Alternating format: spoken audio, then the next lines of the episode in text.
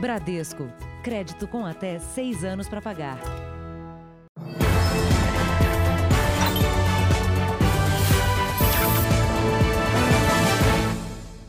Olá, boa noite. Boa noite. As compras pela internet e as transferências eletrônicas de dinheiro aumentaram durante a pandemia. Os golpes também. Em São Paulo, os crimes virtuais saltaram nove vezes, de 1.600 no primeiro semestre do ano passado para 14.500 neste ano. Para as vítimas, o dinheiro simplesmente evapora. Lígia está a pé porque caiu num golpe. Queria comprar um carro para trabalhar. Na internet encontrou o que procurava. Depositou R$ 1.500 de entrada. Pagaria também o guincho para receber o veículo em casa. Mas horas depois de fechar negócio, descobriu que era tudo mentira. Eu vi que era realmente uma empresa idônea, que era de comércio de veículos novos e usados. Então, assim, no começo eu não desconfiei de nada. Eu só vi mesmo que eu vim cair no golpe na hora que eles me bloquearam e eu não tive mais contato nem acesso a eles. Ao exigir o dinheiro de volta, foi ameaçada e procurou a polícia. A principal armadilha ainda é o preço baixo. Os golpistas oferecem ainda facilidade de pagamento, entrega imediata, nada de burocracia. Com pressa, tem gente que não verifica o CNPJ de quem está vendendo o produto, a situação da empresa nos órgãos de defesa do consumidor, o endereço físico e a avaliação de outros clientes. Alguns uh, bens de consumo, e o carro é um deles, ele, existe uma, ele exige uma série de cautelas uh, maiores por conta daquele que quer comprar e até mesmo daquele que quer vender. Nesse ano, os golpes pela internet cresceram 769% em São Paulo. Foram 14.534 casos de estelionato virtual até julho. No início da semana, a polícia prendeu em São Bernardo do Campo, no ABC Paulista, uma quadrilha especializada em criar falsos leilões virtuais. Os estelionatários contavam com programadores de sites e até com atendentes de centrais telefônicas clandestinas. A suspeita é que aproximadamente 50 mil pessoas já foram vítimas desse tipo de crime. A moto, ela no site tinha o valor de um lance inicial de 25.400 e logo foi arrematado por esse mesmo valor inicial. E na esfera civil, fica complicado rever esse dinheiro porque já evaporou. Veja agora outros destaques do dia. Disputa entre facções cria cena de guerra no centro do Rio. Bolsonaro reúne ministros para definir Renda Brasil. Furacão Laura provoca mortes e destruição nos Estados Unidos. Mulher pode ser a primeira a eliminar o HIV sem tratamento.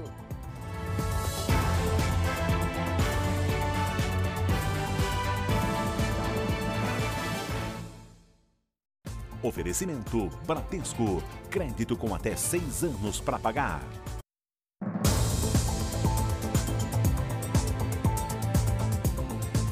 Foram mais de 24 horas seguidas com tiroteios, invasões de prédios, reféns e vítimas no centro do Rio de Janeiro. Desde ontem, uma disputa entre facções criminosas para invadir o complexo de São Carlos, no centro da cidade, provoca tensão e caos. Uma mulher morreu ao tentar proteger o filho.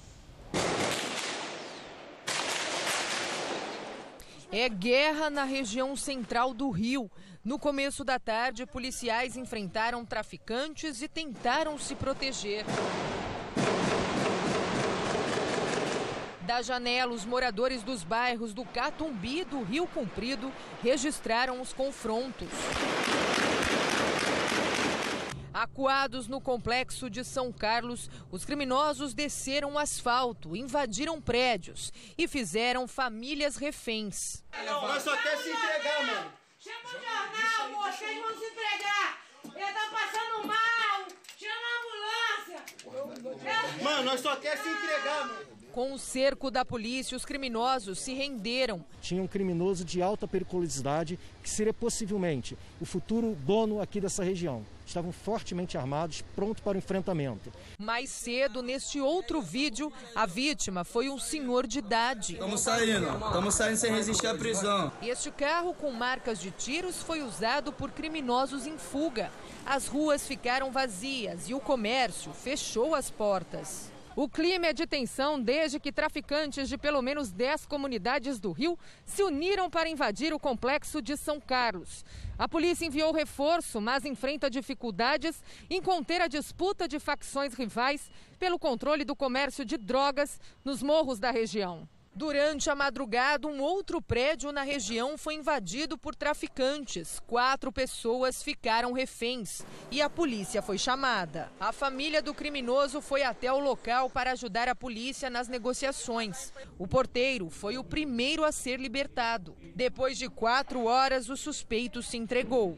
Renan Fortunato do Couto tem 29 anos. Um dos criminosos que estavam com ele morreu em uma troca de tiros, que começou na noite passada.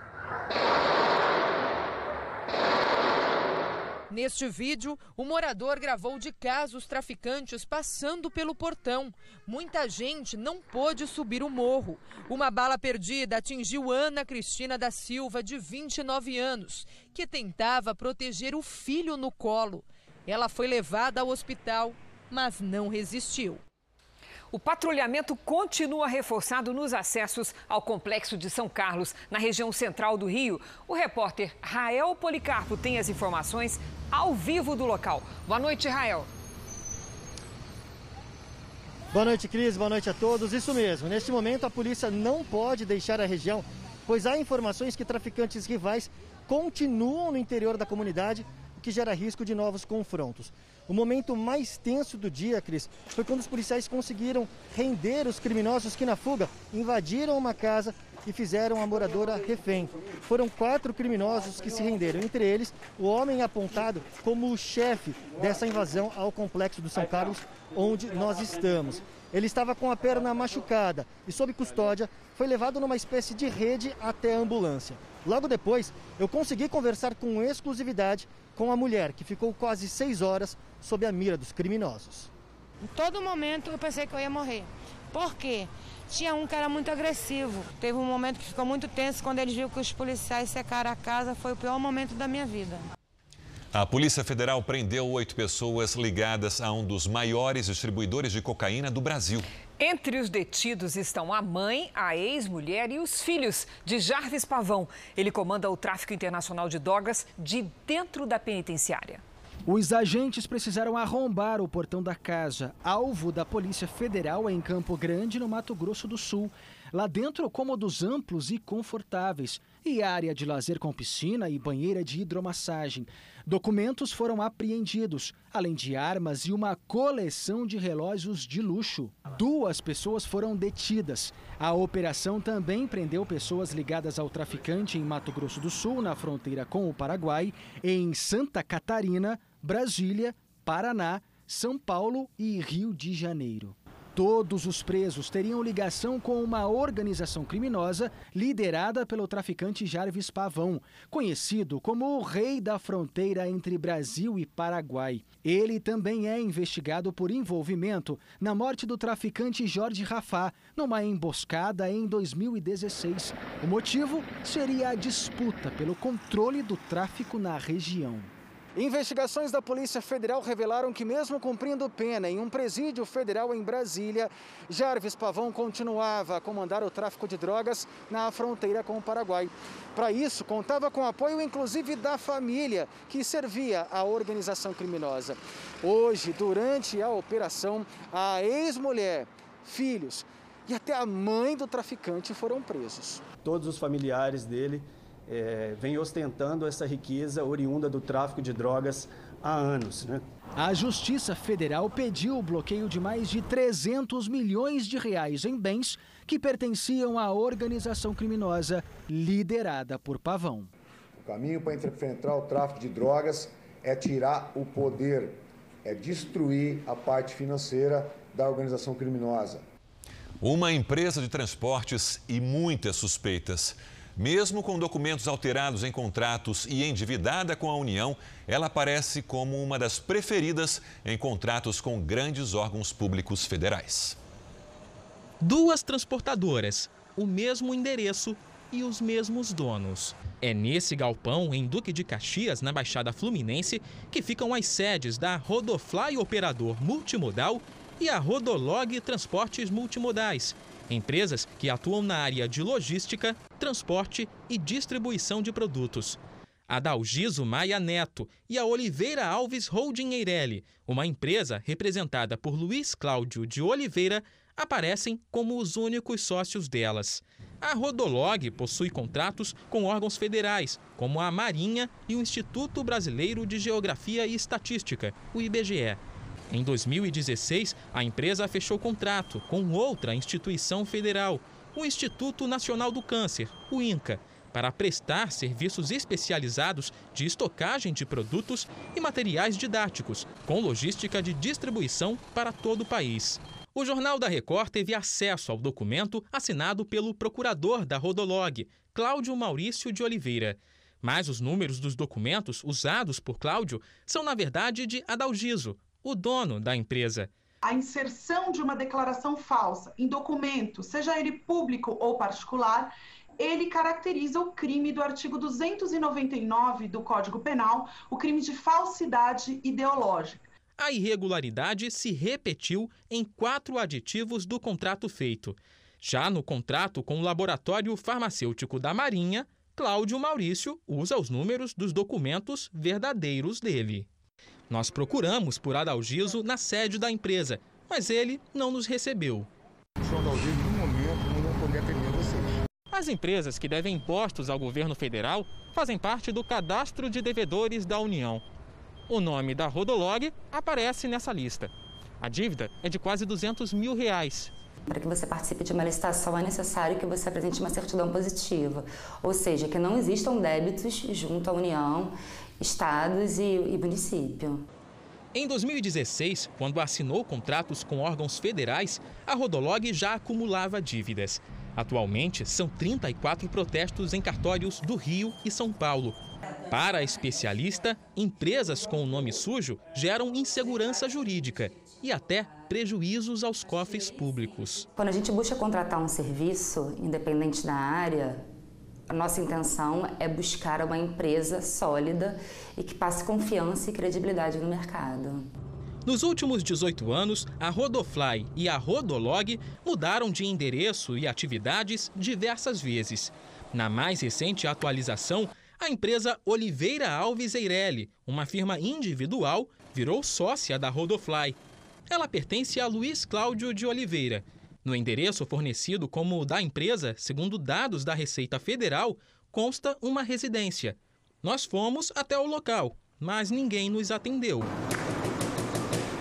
Por telefone, tentamos falar com um dos representantes para entender esta confusão de sócios e endereços de pessoas ligadas à transportadora está sendo encaminhada para a caixa postal e estará sujeita a cobrança por sinal. A confusão de sócios e empresas não acaba por aí. Recentemente, a Dalgiso assinou contrato com a Rio Galeão Log para a abertura de uma filial da Rodolog nos armazéns do Aeroporto Internacional do Galeão. O registro na Receita Federal foi feito em dezembro de 2019. Em julho desse ano, a Dalgiso aparece no Diário Oficial da União como representante da Rodolog e fiel depositário do armazém, ou seja, responsável legal pelas cargas depositadas no local. Mas no dia seguinte, deixa de ser sócio e abre outra empresa, que se torna sócia da Rodolog. A finalidade é exatamente evitar que o patrimônio do sócio, como pessoa física, seja atingido por eventuais dívidas da pessoa jurídica. Os vários endereços e empresas ligados à Rodofly confundem até a justiça.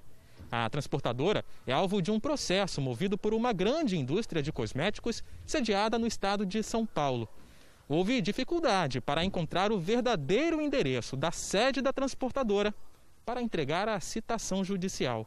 A empresa tinha um contrato com a Rodolog para fazer a entrega de produtos no Rio de Janeiro. Em 2018, abriu concorrência e outras duas transportadoras ganharam. Segundo a denúncia da indústria de cosméticos, a Rodolog se recusou a assinar o distrato. A empresa de cosméticos entrou com uma ação no Fórum de Cajamar, em São Paulo, para pedir o cancelamento da cobrança indevida dos títulos. O juiz concedeu liminar e mandou os cartórios suspenderem os protestos. A ação ainda não tem sentença. A Rodolog Transportes Intermodais afirma que possui uma trajetória de mais de 20 anos, segue regras rígidas de compliance e repudia qualquer ilação leviana a seu respeito. Já o IBGE disse que os serviços com a empresa são por demanda e não há pagamento mensal. A contratação se deu por meio de licitação e a empresa cumpriu todas as exigências. Bombeiros de Minas Gerais retomaram as buscas às vítimas de Brumadinho. A paralisação ocorreu em 21 de março por causa da pandemia. 270 pessoas morreram com o rompimento da barragem da Vale no ano passado. Ainda não houve um só dia em que as famílias deixaram de lembrar dos que estavam na Vale naquela tarde. Tô com esperança, sim. Porque eles não estão desaparecidos, eles estão todos lá. Lá, é a lama endurecida que encobriu os escombros da mina do córrego do Feijão. Em algum lugar dos destroços misturados ao barro estão as últimas 11 vítimas a serem encontradas. 270 pessoas morreram com o rompimento da barragem em 25 de janeiro de 2019. Tem muito rejeito ainda para ser vistoriado e se for todo vistoriado, vão encontrar todo mundo. O otimismo das famílias das vítimas é o mesmo do Corpo de Bombeiros, que decidiu retomar as operações de busca, interrompidas por 160 dias por causa da pandemia do coronavírus. A operação de salvamento recomeça com equipamentos de prevenção. Tempo seco é um aliado nessa retomada. O período chuvoso, ele deixa o terreno, o terreno muito difícil de ser explorado né, muito encharcado, dificultando a visualização do que estar ali no, no, na terra entremeado. Será desse pelotão a missão de devolver a tranquilidade aos que aguardam por notícias. E a espera da gente né, de voltar era muito grande, né? E voltando, as pessoas vão ficar tranquilas. Vamos agora aos números de hoje da pandemia de coronavírus no Brasil. Segundo o Ministério da Saúde, o país tem 3.761.391 casos de Covid-19. São 118.649 mortos. Foram 984 registros, registros de mortes nas últimas 24 horas. Também entre ontem e hoje, 38.402 pessoas se recuperaram. No total, já são 2 milhões 947.250 pacientes curados e 695.402 seguem em acompanhamento. Os serviços aumentaram a fatia dentro da economia do país e os transportes passaram a liderar o setor, conforme estudo do IBGE. A pesquisa confirmou o avanço de uma mudança estrutural na economia brasileira. Em 2018, o setor de serviços já representava 70% do PIB do Brasil. 1 milhão e 300 mil empresas, empregando mais de 12 milhões de brasileiros. O setor de transportes, serviços auxiliares e correios era o maior segmento, então, representando 30% do total. Quem é do ramo diz que a freada causada pela pandemia desde abril deste ano não vai prejudicar o setor. Foi o setor que mais rapidamente conseguiu dar respostas à crise e, e, e que conseguiu dar continuidade às inovações que vinham sendo implementadas em 2018. Em julho, a movimentação de cargas em todo o país aumentou 12% em relação ao mês anterior. Bruno é um dos felizardos da crise. De abril a agosto, a transportadora dele teve um aumento de 300% no peso transportado. É, com a chegada da pandemia gerou um pouco de susto, mas foi totalmente o contrário. Né? É, nós aumentamos o nosso time, contratamos mais pessoas. A pandemia acabou ajudando o setor porque muita gente passou a fazer compras pela internet. Uma mudança que pode ter vindo para ficar, aumentando a demanda por veículos. É que algumas empresas se preparam para montar seu próprio sistema de distribuição e competir com o serviço essencial dos Correios. Algumas empresas gigantes do ramo de e-commerce estão se movimentando para criar sua própria linha de distribuição e de transportadoras. Os protestos nos Estados Unidos causaram uma interrupção, até agora temporária, da principal liga de basquete do país E o presidente Trump disse que a NBA se tornou uma organização política. Três partidas de hoje serão adiadas e três que estavam marcadas para ontem também foram. O movimento foi iniciado pelo Milwaukee Bucks. O time é do estado de Wisconsin, onde Jacob Blake foi baleado durante uma abordagem policial. Em protesto, os jogadores da NBA se recusaram a enfrentar o Orlando Magic e foram apoiados pelos atletas dos times rivais. Na noite de quarta, a polícia deu sua versão para o tiroteio. Tudo começou com uma briga doméstica.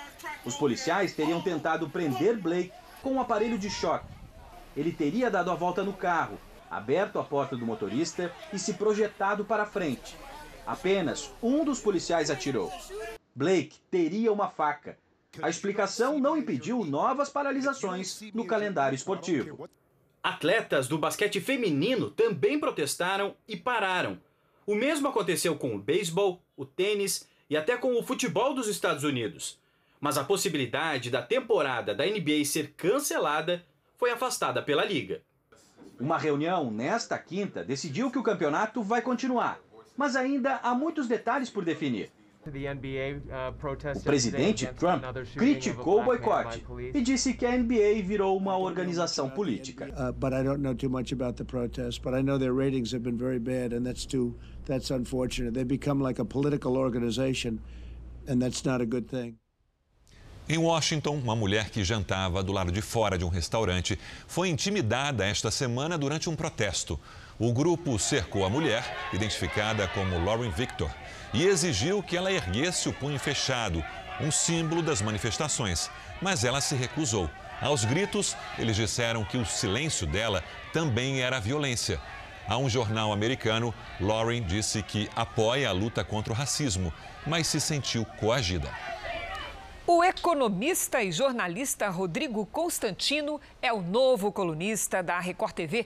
Ele estreou hoje no portal R7 e na Record News o conteúdo será exibido logo mais às nove da noite. Se você acompanha o noticiário, seja pelos jornais, televisão, rádio ou pelas redes sociais, muito provavelmente já ouviu falar de Rodrigo Constantino. O jornalista e economista de formação já atuou como colunista de alguns dos maiores veículos do país e chega para reforçar o time de analistas do Grupo Record. Esse carioca de 44 anos também é autor de vários livros sobre política, economia e comportamento. O Rodrigo está em Miami, na Flórida, e é de lá que, a partir de hoje, ele fará a análise dos principais fatos no Brasil e no mundo, para o portal R7 e para a Record News. Eu gostaria de saber qual é a sua expectativa para essa chegada. Estreia é hoje, né? Acima de tudo, eles podem esperar independência, coragem de defender aquilo que eu realmente acredito. Eu não me deixo pautar por patrulha de qualquer tipo, mas quero trazer ao nosso público é, argumentos para uma boa reflexão. Nas redes sociais, Rodrigo Constantino conta com mais de 500 mil seguidores no Twitter e 267 mil inscritos no YouTube. Ele se define como um analista independente e diz que não tem medo de polêmica. É política, economia e cultura. Esses são os três principais assuntos que eu vou estar tratando no nosso canal. Sem ser politicamente correto. Sem dúvida. Isso é a única coisa que eu posso garantir que o público não vai encontrar nas minhas análises. No comentário da estreia, Rodrigo Constantino fala sobre trabalho infantil. Desde a Revolução Industrial, foi o capitalismo que, que trouxe progresso e permitiu tirar a maioria das crianças dessa condição e proteger mais a infância. Veja daqui a pouco, pesquisadores anunciam que paciente pode ter sido curada do HIV sem uso de medicação. E também, a associação presidida por padre comprou 70 fazendas e movimentou mais 2 bilhões de reais. E às 10h30 da noite tem Repórter Record Investigação com Adriana Araújo.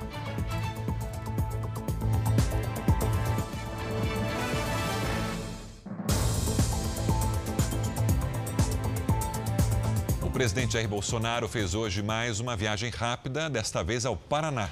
Ele foi a Foz do Iguaçu para lançar a obra de duplicação da rodovia que leva às cataratas. O presidente foi recebido por apoiadores, tirou fotos por cerca de 20 minutos e depois seguiu para o evento. Bolsonaro veio a Foz do Iguaçu para o lançamento da pedra fundamental que simboliza o início das obras de duplicação da BR 469, um investimento de quase 140 milhões de reais.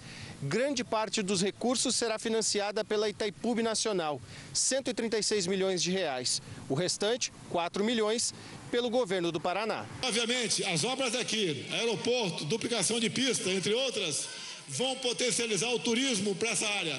Coisa que o Gilson da Embratur está vibrando, bem como o Marcelo Alvo Antônio, nosso quase ex-ministro do turismo, porque o turismo foi quase foi a pique com a com a, eh, com a pandemia, mas que está se recuperando agora e vai, obviamente, chegar aos mesmos níveis que se encontrava no início do corrente ano. Um dia depois de criticar a proposta do Renda Brasil, apresentada pela equipe econômica do governo, Bolsonaro fez um elogio aos seus ministros, sem citar nomes. Não é difícil comandar o Brasil quando se tem uma equipe de ministros como nós temos, bem como contamos com a maioria do parlamento brasileiro para que essas obras, para que o Brasil possa realmente sair da situação difícil que se encontra. Bolsonaro vai se reunir com ministros amanhã para mais uma rodada de discussões sobre a prorrogação do auxílio emergencial. Detalhes do Renda Brasil também estarão na pauta. O programa, que deve substituir o Bolsa Família, tem causado discordância entre o presidente e a equipe econômica. Paulo Guedes manteve a rotina de trabalho nesta quinta-feira. Da Granja do Torto, em Brasília, local onde tem morado durante a pandemia, participou de reuniões por videoconferência.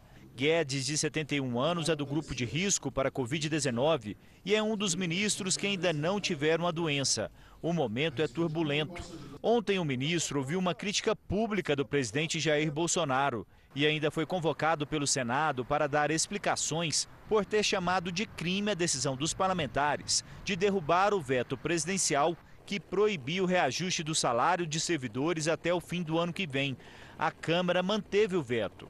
Depois de ver a proposta de criação do Renda Brasil recusada por Bolsonaro, o ministro Paulo Guedes e a equipe econômica trabalham em busca de alternativas. A recomendação do presidente é para manter os atuais programas sociais e, mesmo assim, criar o Renda Brasil. O desafio é buscar novas fontes de financiamento para o programa, em meio a um orçamento público já no vermelho. Antes de fechar a proposta, a prioridade do governo é bater o martelo sobre a prorrogação do auxílio emergencial. 300 reais é o valor buscado pelo presidente. Uma reunião de Bolsonaro com ministros para tratar do assunto está prevista para amanhã. Embora todos no Palácio do Planalto e no Ministério da Economia digam que o clima está tranquilo, no Congresso Nacional, o sentimento de líderes é que a relação entre Bolsonaro e Guedes está complicada e que o presidente estaria insatisfeito com o trabalho do ministro. No começo da noite, o presidente participou da cerimônia de posse do ministro Humberto Martins como presidente do Superior Tribunal de Justiça. Vamos a Brasília com o repórter Clébio Cavagnoli. Boa noite, Clébio. Boa noite, Cristina. Sérgio, boa noite a todos. O ministro assume a presidência do STJ para uma gestão de dois anos. A cerimônia foi repleta de autoridades. O presidente Jair Bolsonaro, os presidentes do Senado e da Câmara, Davi Alcolumbre e Rodrigo Maia, além do presidente do STF, Dias Toffoli, abriram mão de participar por videoconferência e foram pessoalmente ao evento. Para garantir a segurança dos convidados em meio à pandemia, foram instaladas divisórias de acrílico entre as cadeiras. Humberto Martins prometeu uma gestão participativa e focada na modernização tecnológica. De Brasília, Clébio Cavagnoli. Obrigada, Clébio. Representantes de diversos setores da economia brasileira participaram hoje de audiência pública na comissão do Congresso que discute a reforma tributária. Em comum, eles querem evitar o aumento de impostos. Simplificação de impostos e redução da carga tributária. Para o setor produtivo, a reforma deve atender principalmente estes dois pontos. Taxar o produtor rural no momento em que o agronegócio é, é, sustenta não apenas as contas externas do país, mas mantém a atividade econômica funcionando de uma maneira menos, menos grave, é realmente uma solução insensata. Que é fundamental não haver aumento da carga tributária, que já é por demais elevada. Ah, o sistema ah, deve permitir que nós contemplemos ainda que gradualmente, uma redução da carga atual. O comércio está preocupado em ajudar as empresas durante a pandemia. a gente deveria, nesse momento, é, estar priorizando a socorrer essas empresas, é, principalmente as empresas do setor terciário, que são as grandes empregadoras é, do Brasil. Nós estamos, desde o ano passado, discutindo e ouvindo cada setor. Eu acho que a, nós vamos buscar, sim, a neutralidade, né, para que não haja o impacto é, nos setores e muito menos que isso seja é, impactante do ponto de vista econômico, do ponto de vista de distorção de preços. Por enquanto, o governo mandou apenas a primeira etapa do projeto da reforma tributária para o Congresso. O Ministério da Economia ainda discute a possibilidade de criar uma nova CPMF que pode incidir sobre todas as movimentações financeiras. Além do projeto do Executivo, outras propostas estão em análise aqui no Congresso Nacional. E os parlamentares tentam chegar em um consenso para o texto final. Veja a seguir: atirador de elite é vítima de fake news e aparece como soldado do tráfico. E também, furacão causa morte e destruição nos Estados Unidos. E às 10h30 da noite tem repórter Record Investigação com Adriana Araújo.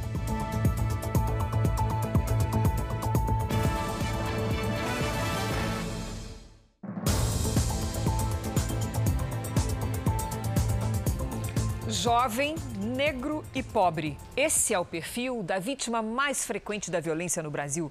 A conclusão está no novo Atlas da Violência. A dor é de uma mãe que perdeu o filho para a violência. Todo mundo conhecia ele aqui, ele era menino bom, ele não bulia com ninguém. O reciclador Ian Oliveira Pereira, de 21 anos, foi morto a tiros quando chegava para trabalhar.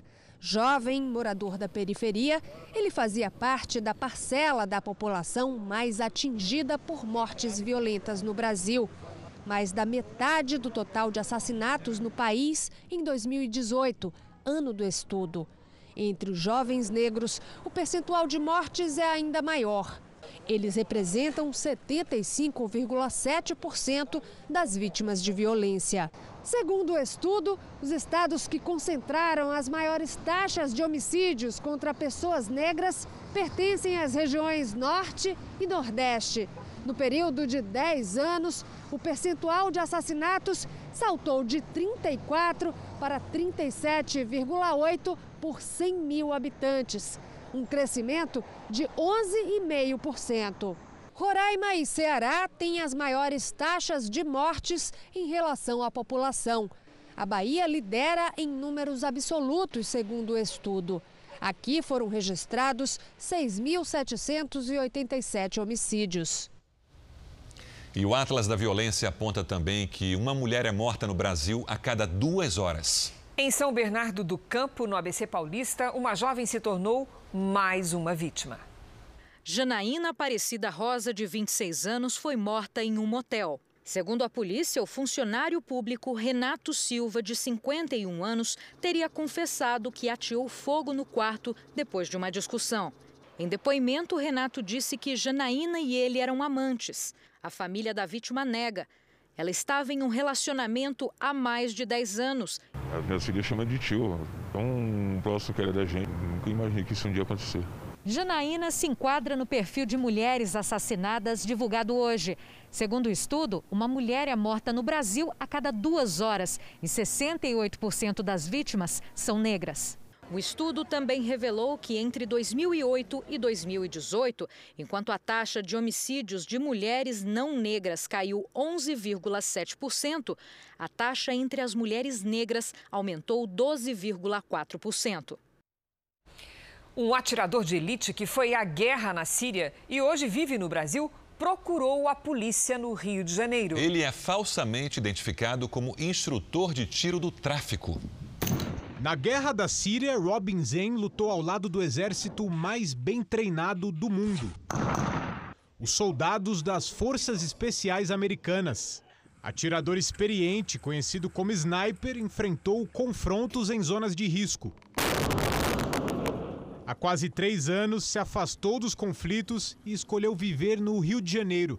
Mas aqui tem combatido, nos últimos dias, outro inimigo: as fake news.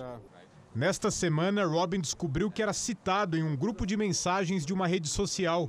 As postagens diziam que ele era morador de uma comunidade e que teria sido contratado para treinar traficantes de uma organização criminosa. Foi um amigo quem alertou sobre os compartilhamentos na internet. Robin conta que ficou assustado ao ver as fotos e os comentários sobre ele. Depois que Robin caiu na mira do grupo, ficou preocupado porque, além da identidade, os dados pessoais dele também foram expostos. Até o número do telefone foi divulgado no grupo com cerca de 50 pessoas. Agora, o alemão teme que essa confusão toda manche a imagem dele como um ex-atirador de elite das forças especiais. Ele procurou a delegacia para registrar que foi vítima de uma fake news e a polícia já investiga o caso. O sniper garante que nunca teve envolvimento com o crime. Agora, ele diz que pretende aproveitar a repercussão para realizar um sonho abrir aqui no Brasil uma empresa e ensinar agentes de segurança o que aprendeu nas guerras. O Jornal da Record teve acesso com exclusividade a documentos que revelam mais negociações suspeitas da Associação Filhos do Pai Eterno, que era chefiada pelo padre Robson de Oliveira. O Ministério Público de Goiás afirmou hoje que o valor movimentado pela AFIP nos últimos nove anos foi atualizado e agora chega a 2 bilhões e 200 milhões de reais. Este morador, que prefere não ser identificado, lembra que na época todos ficaram surpresos com a ordem de despejo. O padre Robson, da FIP, comprou aqui essa área. No documento, a associação pede à justiça a desocupação de um terreno em Goiânia, que havia sido comprado por ela por 1 milhão 780 mil reais. A desocupação foi suspensa judicialmente para alívio das 60 famílias que moram na área há mais de duas décadas.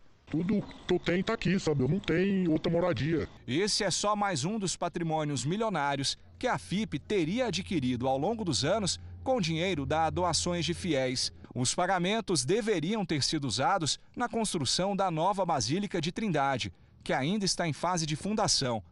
Os promotores já identificaram que a associação, que era presidida pelo padre Robson de Oliveira, comprou pelo menos 70 fazendas. A mais cara, avaliada em 90 milhões de reais. Até agora, a investigação apontou que a FIP está ligada a pelo menos 1.200 transações imobiliárias são terrenos, fazendas, casas em condomínios e imóveis de luxo. Uma delas chamou a atenção dos promotores. O Clube Raio de Sol fica numa localização estratégica, às margens de uma rodovia que dá acesso ao município. Nas redes sociais, são vários os relatos de sócios que se sentiram lesados com a venda do principal clube recreativo da cidade. O valor já movimentado pela associação foi atualizado pelo Ministério Público e chega a 2 bilhões e 200 milhões de reais. Aproximadamente 100 milhões de reais teriam sido sacados em espécie das contas da fundação. É impossível saber o, o, dinheiro espécie, salvo quando se tem uma filmagem, alguma outra questão fortuita que se encontra a entrega desse dinheiro, ninguém é capaz de, de indicar. E por que tanto uma movimentação tão expressiva em espécie. A Associação Filhos do Pai Eterno informou que seu estatuto permite a compra do terreno e do clube mencionados na reportagem e que todas as informações serão esclarecidas à Justiça. A defesa do padre Robson de Oliveira disse que o religioso é o maior interessado na verdade e na transparência. O produtor musical e instrumentista Arnaldo Sacomani morreu hoje no interior de São Paulo. Ele tinha 71 anos e sofria de insuficiência renal. Foram mais de 50 anos atuando na indústria fonográfica. Arnaldo Sacomani foi responsável pela trajetória musical de grandes bandas e cantores, entre eles Ronivon, de quem era um grande amigo, e participou de uma homenagem ao cantor no programa da Sabrina. Sacomani atuou como jurado de programas de TV e estava afastado por causa da pandemia. Arnaldo Sacomani morreu em seu sítio, na cidade de Indaiatuba. Deixa mulher e duas filhas. Goiânia é a capital mais seca do Brasil nesta quinta-feira, com umidade do ar abaixo de 12%. A cidade entrou em nível de emergência. Lidiane, a frente fria que está no sul vai aliviar essa situação? Infelizmente não, viu, Cris? Boa noite para você, para o Sérgio, para todo mundo que nos acompanha. Ventos no alto da atmosfera empurram essa frente fria para o oceano. Assim, ela provoca chuva apenas entre o Rio Grande do Sul e Santa Catarina nos próximos dias. Amanhã o tempo fica firme do norte gaúcho até o interior do Nordeste. E a umidade fica abaixo dos 20% em quase toda a região central do país. E aí, outras cidades podem entrar em emergência. Além do impacto na saúde da gente, o que mais que essa secura causa? Vamos ver, Cris. Olha só, no nível de emergência, a Defesa Civil pode solicitar a interrupção de qualquer atividade ao ar livre entre 10 da manhã e 4 horas da tarde. Isso inclui coleta de lixo e também entrega de correspondência. Amanhã, do Amazonas até o Pará, previsão de pancadas. No litoral do Nordeste, a chuva é leve, mas frequente e pode provocar deslizamentos no recôncavo baiano. Em Campo Grande, máxima de 35, em Brasília faz até 28 e em Manaus 33. Em Porto Alegre, máxima de 25 graus. No Rio de Janeiro faz até 27, em Natal 29 e em São Paulo mais quentinho, 26 é a máxima de amanhã. Obrigada, Lid. Até amanhã. Nos Estados Unidos, o furacão Laura chegou ao sul do país, atingindo os estados da Louisiana e do Texas. Pelo menos seis pessoas morreram, entre elas uma menina de 14 anos que teve a casa atingida por uma árvore. O fenômeno tocou a terra com ventos de até 240 km por hora, classificado como categoria 4 de 5, e prejudicou as operações em pelo menos 13 aeroportos. Casas e comércios foram danificados, diversas áreas estão alagadas. Mais de 700 mil pessoas ficaram sem energia elétrica nos estados de Louisiana e Texas. Uma fábrica de cloro foi atingida pelo furacão, liberando uma nuvem de fumaça tóxica em Louisiana. O governador pediu para que os moradores da região fiquem em casa com as janelas e portas fechadas. Ao longo do dia, o fenômeno perdeu força e voltou a ser uma tempestade tropical. Agora segue para outros estados americanos. De acordo com o Centro Nacional de Furacões daqui dos Estados Unidos, a temporada de tempestades no Atlântico vai até novembro e deve ser uma das mais severas da história. Laura foi a mais forte a atingir a região em mais de um século e a 12 segunda de 25 previstas.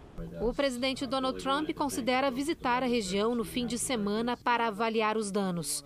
Antes de chegar ao país, a tempestade provocou a morte de mais de 20 pessoas no Haiti e na República Dominicana.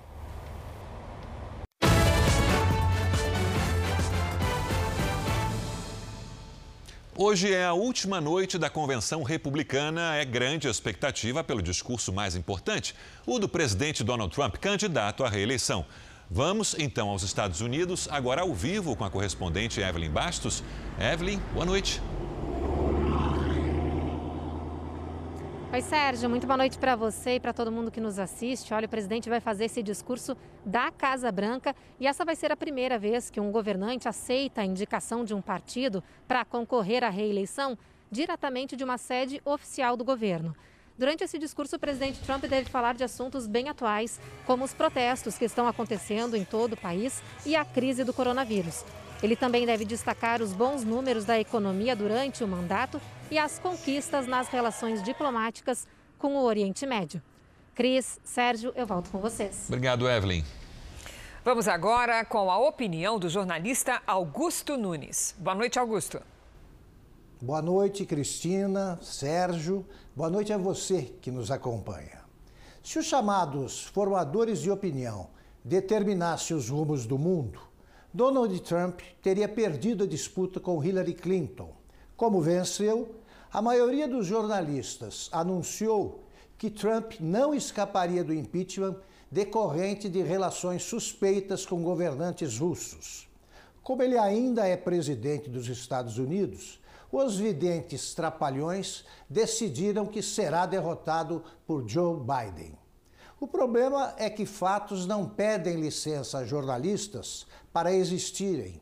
Goste-se ou não de Trump, telespectadores e leitores têm o direito de saber que suas chances de reeleger-se são cada vez maiores. De novo, seus principais trunfos são o desempenho animador da economia e a fraca performance do adversário. Algumas gafes colecionadas pelo candidato democrata se igualam aos piores momentos de Dilma Rousseff. E os abalos econômicos decorrentes da pandemia de coronavírus vão sendo neutralizados. Um exemplo: dos 30 milhões de empregos engolidos pela Covid-19 em março e abril, 9 milhões já foram recuperados de maio para cá. Brigar com fatos é perda de tempo. Eles sempre prevalecerão. A importância da solidariedade está sendo lembrada nesta semana, dedicada ao voluntariado no Brasil. E como a intenção é sempre ajudar, várias instituições receberam atenção especial através do programa Pátria Voluntária. Os cavalos são mansos e adoram se exibir nas arenas da Ande. Associação Nacional de Ecoterapia. Aqui já são 20 animais para atender 160 crianças com deficiência. Meninos e meninas que fazem ecoterapia uma a duas vezes por semana. Uma atividade que ajuda a coordenação motora, o equilíbrio e até o controle da ansiedade.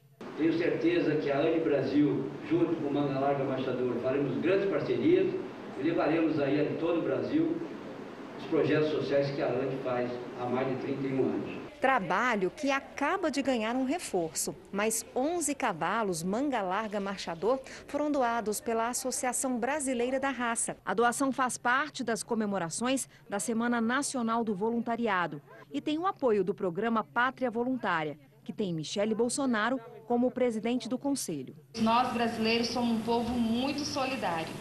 Juntos podemos tornar o nosso país mais acessível e inclusivo para todos. Essa é a missão de todos nós: construir um Brasil onde os direitos dos cidadãos com deficiência sejam respeitados. Ana Júlia pratica a ecoterapia há 12 anos. Quem vê ela assim nem imagina o quanto evoluiu. Nós chegamos aqui com ela com 3 anos de idade, ela não sentava, hoje ela anda no andador, e, e também, né, ela, ela, já começou a vestir roupa sozinha. Então, nessa semana, você pode escolher uma causa e fazer o bem. Bora fazer o bem, bora respeitar. A pandemia cria ainda mais desafios para alunos com deficiência auditiva. Muitas instituições de ensino não conseguiram adequar, adequar as aulas para estes estudantes. A falta de intérpretes de Libras e de material apropriado prejudica a inclusão de milhares de jovens. Wallace tem sete anos e nunca pensou que fosse enfrentar tanta dificuldade na primeira série, ano de alfabetização. Ó, oh, chorando? 你吃吧好 O menino tem um grau de surdez severo. A mãe entrou com uma ação junto ao Ministério Público de Mato Grosso, onde mora, para que o direito de o um menino ter um intérprete de Libras seja garantido pelo Estado. Ela também criou um abaixo-assinado na internet que já conta com mais de 79 mil assinaturas.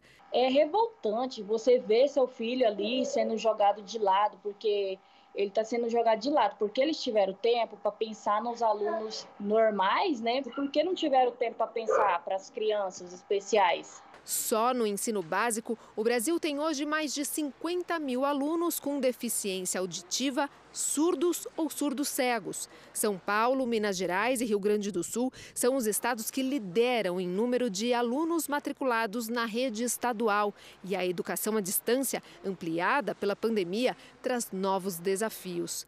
Adaptar o ensino online para esses alunos é mais fácil do que parece. Com a distância, a barreira da máscara já não existe. Muitos conseguem entender o que é dito pela expressão facial. Outros dependem exclusivamente da Libras. Em qualquer um dos casos, a comunicação visual é muito importante. Por isso, a forma com que tudo aparece na tela faz toda a diferença. A gente precisa pensar assim, qual é a necessidade específica de cada indivíduo.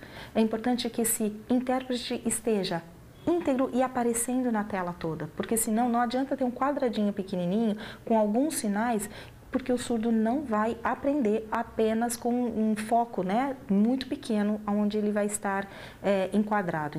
O diretor pedagógico dessa escola em São Paulo, que só atende adolescentes surdos, entende que sem o profissional com formação em Libras, a aprendizagem vai ser comprometida. É uma situação complicada, difícil. Né? Eu acredito assim que a criança surda ela vai ter muitas perdas e com, com certeza essas perdas refletirão no futuro dela. Numa fase tão importante para o desenvolvimento da criança, os sinais de Wallace mostram a importância do acesso ao ensino. Ele falou que quer intérprete na escola, né? na escola. Precisa. Eu só quero que a lei seja cumprida. Só isso, mais nada. Uma mulher portadora do vírus HIV há quase 30 anos pode ser a primeira pessoa curada da AIDS sem qualquer tipo de tratamento. Segundo uma pesquisa publicada na revista científica Nature, a norte-americana de 66 anos conta naturalmente com genes capazes de bloquear a reprodução do HIV no organismo. Outros 63 pacientes participantes do estudo tiveram resultado semelhante. Os cientistas também sugerem que infectados que fizeram terapia antirretroviral por muitos anos possam ter a mesma resposta imune, a ponto de não precisar mais de remédios. O Jornal da Record termina aqui. Ainda hoje, às 10h30, tem Repórter Record Investigação com Adriana Araújo. E à meia-noite e meia tem mais Jornal da Record. Fique agora com a novela Apocalipse. A gente se vê amanhã. Até lá. Boa noite e até amanhã.